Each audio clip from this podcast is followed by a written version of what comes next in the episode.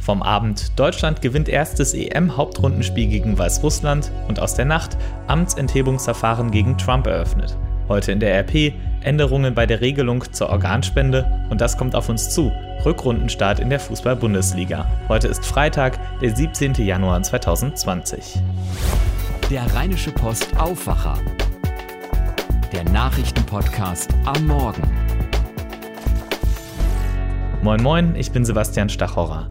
Das war gestern mehr nach dem Geschmack von Handball Deutschland. 31 zu 23 endete das Spiel gegen Weißrussland und endlich hat sich was getan bei der Mannschaft. Die wirkte viel freier, viel besser als in der Vorrunde. Bester deutscher Werfer war der Rechtsaußen Tino Karstening. Der hat sechsmal aufs Tor geworfen, sechsmal getroffen und wurde dann auch als Man of the Match ausgezeichnet. Besonders alle 14 eingesetzten Feldspieler trafen im Spiel mindestens einmal. Und auch Torhüter Andreas Wolf hat einige richtig starke Paraden gezeigt. Das macht Hoffnung, dass es doch noch etwas werden kann mit dem Halbfinale. Dafür muss aber auch morgen Abend im Spiel gegen Kroatien alles richtig gut laufen. Nur wenn die Deutschen alle vier Spiele der Hauptrunde gewinnen, haben sie eine Chance auf das Halbfinale. Nach Kroatien treffen die deutschen Handballer am Montag auf Österreich und am Mittwoch auf Tschechien. Das Amtsenthebungsverfahren gegen US-Präsident Donald Trump hat begonnen. In der ersten Senatssitzung verlas der führende Anklagevertreter des Repräsentantenhauses, der Demokrat Adam Schiff, die Anklagepunkte gegen Trump. Es geht um Machtmissbrauch und Behinderung der Ermittlungen des Kongresses. Tina Eck berichtet für die deutsche Presseagentur aus Washington. Tina, es gab ja eine Menge Prozeduren bei der Einleitung dieses Impeachment-Verfahrens. Jetzt geht's also in die nächste Runde. Ja, um Punkt 12 Uhr unserer Zeit hier ging es los. Hear ye, hear ye, hear ye. All persons are commanded to keep silent. Die Impeachment Manager brachten sich in Stellung und der Vorsitzende der Anklage Adam Schiff erläuterte ausführlich die Anklagepunkte. President Trump thus warrants impeachment and trial, removal from office and Trump muss der Prozess gemacht werden, er muss das Amt aufgeben und darf auch keine anderen ehrenwerten Ämter in den USA mehr bekleiden. So das Fazit und die Forderung des Repräsentantenhauses. Anschließend wurde der oberste Richter John Roberts vereidigt und er wiederum vereidigte die 100 Senatoren. Die Senatoren sind als Juroren nun mehr oder weniger zum Schweigen verdonnert. Es gibt eine ganze Menge Vorschriften. Worauf müssen die denn noch achten? Es herrschen strenge Regeln. Äh, die Senatoren müssen anwesend sein, aber ohne Handy oder andere elektronische Geräte. Sie müssen alle Fragen schriftlich einreichen und dürfen auch nicht mit den Nachbarn tuscheln. Sie sollen sich nicht in der Nähe des obersten Richters oder von den Vertretern von Anklage oder Verteidigung aufhalten und sie dürfen während der laufenden Verhandlung nur durch die Garderobenzugänge überhaupt in die Kammer gelangen. Alles alte Tradition, die nun zum dritten Mal in der Geschichte der USA zur Anwendung kommt. Und was sagt Trump zu der ganzen Sache? Äh, Trump nennt den ganzen Zirkus eine Schande und äh, Schiff einen korrupten Politiker. Das Verfahren sei total parteiisch und werde von den Demokraten nur aus wahltaktischen Gründen angeleiert zu Trump. Mit der republikanischen Mehrheit hat er natürlich äh, gut Rückendeckung im Senat. Es ist nicht wahrscheinlich, dass er aus dem Amt fliegt, aber der Makel klebt halt an ihm dran. Es wird langsam ernst, aber noch klingt das alles nach Vorgeplänkel. Wann wird's denn so richtig spannend? Das soll am Dienstag passieren und da dürfte auch gleich Streit entbrennen, denn äh, die Demokraten wollen noch weitere wichtige Zeugen hinzuziehen und weitere Beweise einbringen, vor allem auch im Angesicht der jüngsten belastenden Aussagen eines Giuliani-Kumpels. Äh, aber die Republikaner wollen das Verfahren nur so schnell wie möglich ohne weitere Zeugen und Tamtam -Tam über die Bühne bringen und einen Freispruch erwirken. Die Demokraten hoffen nun, dass einige Republikaner vielleicht doch noch ihr Gewissen finden und umdenken. Vielen Dank für die Informationen, Tina Eck in Washington. Und damit zu dem, was ihr heute in der RP lest. Der Bundestag hat gestern über die Regelung zur Organspende entschieden und mehrheitlich gegen die Widerspruchsregelung gestimmt, die Bundesgesundheitsminister Jens Spahn vorgeschlagen hatte. Die Zahl der Organspenden ist viel zu niedrig in Deutschland, da sind sich alle einig. Mehr als 9000 Patientinnen und Patienten warten derzeit auf ein Organ. Im vergangenen Jahr gab es aber nur 932 Spenderinnen und Spender.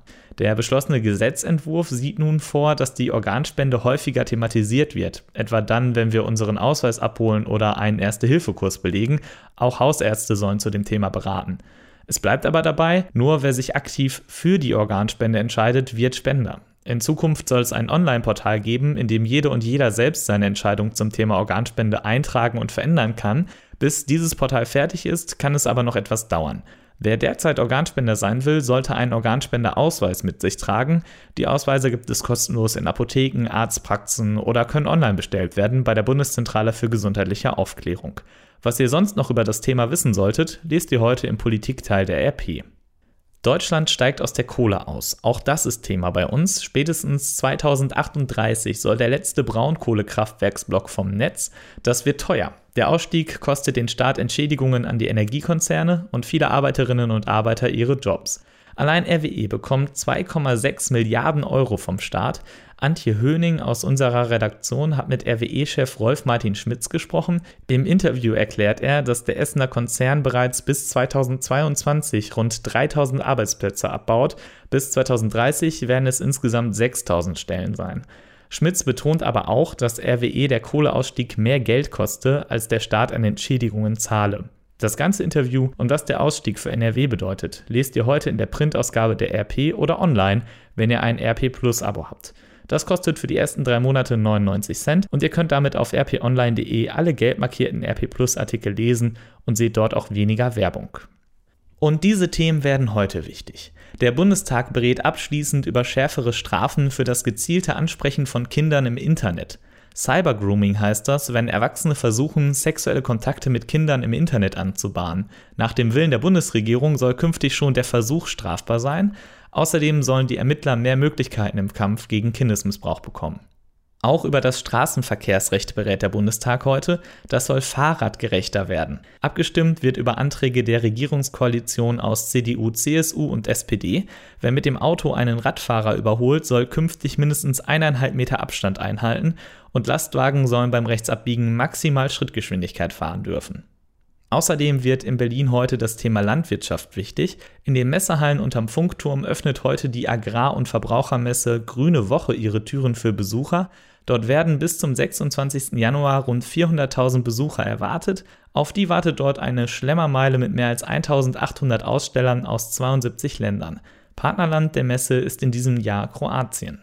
Zum Messeauftakt gibt es einige Demonstrationen, unter anderem sollen hunderte Traktoren durch die Hauptstadt rollen, die Landwirte gehen gegen schärfere Düngevorschriften und für bessere Preise auf die Straße, einige schließen sich morgen aber auch Klima- und Tierschützern bei einer Demonstration für eine umweltfreundliche Umweltpolitik an.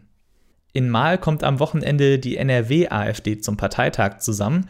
Thema sind unter anderem die Kommunalwahlen am 13. September. Der Landesvorstand stellt ein Eckpunkteprogramm dazu vor. Das Programm ist noch in Arbeit, ab Mitte März sollen es die Kreisverbände dann bekommen.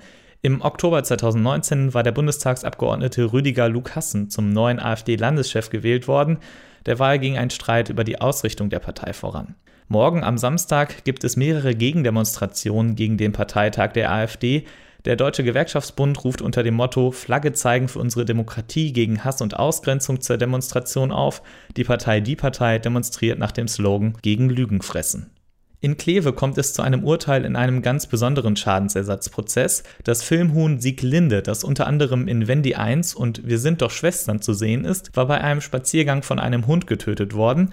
Die Besitzerin des Huhns fordert nun 4000 Euro Schadensersatz. Schließlich sei Sieglinde ein Fernsehstar gewesen. In erster Instanz wurden ihr gut 300 Euro zugesprochen, damit war sie nicht zufrieden. Heute entscheidet deswegen das Landgericht Kleve über den Fall. Und endlich wird auch wieder Fußball gespielt. Heute Abend startet in der Feldins Arena auf Schalke die Rückrunde der Bundesliga. Da trifft zum Auftakt des 18. Spieltags der FC Schalke 04 auf die Borussia aus München-Gladbach. Moritz Einzel von der BRL berichtet, Moritz, Schalke und Gladbach waren in der Hinrunde beide besser als erwartet. Mit welchen Gefühlen und Zielen starten die denn jetzt in die Rückrunde? Ja, Schalke ist Fünfter nach der Hinrunde und Trainer David Wagner findet das ziemlich gut. Im Endeffekt äh, erzähle ich euch jetzt genau den Mist, den alle Trainer erzählen. Bitte da weitermachen, wo wir aufgehört haben. Ein smartes Weiter so in Königsblau trifft auf eine Gladbacher Borussia, die als Tabellenzweiter durchaus Meisterschaftsambitionen hegen darf, die Coach Marco Rose so vorsichtshalber aber nicht benennt. Wir rechnen uns da schon einiges aus, wir nehmen uns viel vor. Beide wollen natürlich erstmal gut reinstarten in die Rückrunde Schalke gegen Gladbach ist wirklich ein cooles Auftaktspiel. Bayern München muss erst am Sonntag spielen, ist zu Gast bei Hertha BSC. Was erwartest du von der Partie? Äh, wenn die Bayern gegen Hertha BSC spielen, ist das oft eine relativ zähe Angelegenheit. Dafür spricht auch diesmal einiges. Die Bayern hatten keine optimale Vorbereitung mit einigen Verletzungsproblemen und die Hertha wird kämpfen, als gäbe es kein Morgen. Trainer Jürgen Klinsmann freut sich auf ein Megaspiel im Berliner Olympiastadion. Da wollen wir wirklich gut reinstarten in die Rückrunde. Da wollen wir ein Ausrufezeichen setzen. Die Bayern, die brauchen kein Ausrufezeichen, aber nach Möglichkeit einen Sieg, um im Soll zu sein. Sie wollen Platz 1 nicht lange hinterherjagen. Vielen Dank, Moritz Einzel, für die Einschätzungen. Fortuna Düsseldorf spielt am Samstag um 15.30 Uhr gegen Werder Bremen. Außerdem spielt der 1. FC Köln gegen den VfL Wolfsburg und am Sonntag muss dann Leverkusen nach Paderborn. Abschließend noch der Blick aufs Wetter für NRW. Heute Morgen haben wir oft noch freien Blick auf den Himmel, später ziehen dann vom Westen her aber Wolken auf und ab frühen Nachmittag müssen wir mit Regen rechnen. Dazu gibt es Temperaturen von 9 bis 12 Grad, im Bergland 6 Grad. Dort sind vereinzelt auch Windböen möglich. In der Nacht bleibt es stark bewölkt, aus diesen Wolken kann es auch immer wieder schauern. Es kühlt ab auf 3 bis 6 Grad. Im Hochsauerland sind auch 0 Grad möglich Oberhalb von 600 Metern wird es am Morgen dann glatt. Passt also auf, wenn ihr da unterwegs seid. Der Samstag bleibt bewölkt und regnerisch. Im Bergland kann das dann auch als Schneeregen runterkommen. Es wird mit 5 bis 8 Grad etwas kälter. In der Nacht zu Sonntag kann es dann auch frieren. Die Temperaturen gehen auf 0 Grad runter. Der Sonntag selbst bleibt wie das ganze Wochenende wolkig und regnerisch bei Temperaturen zwischen 4 und 7 Grad.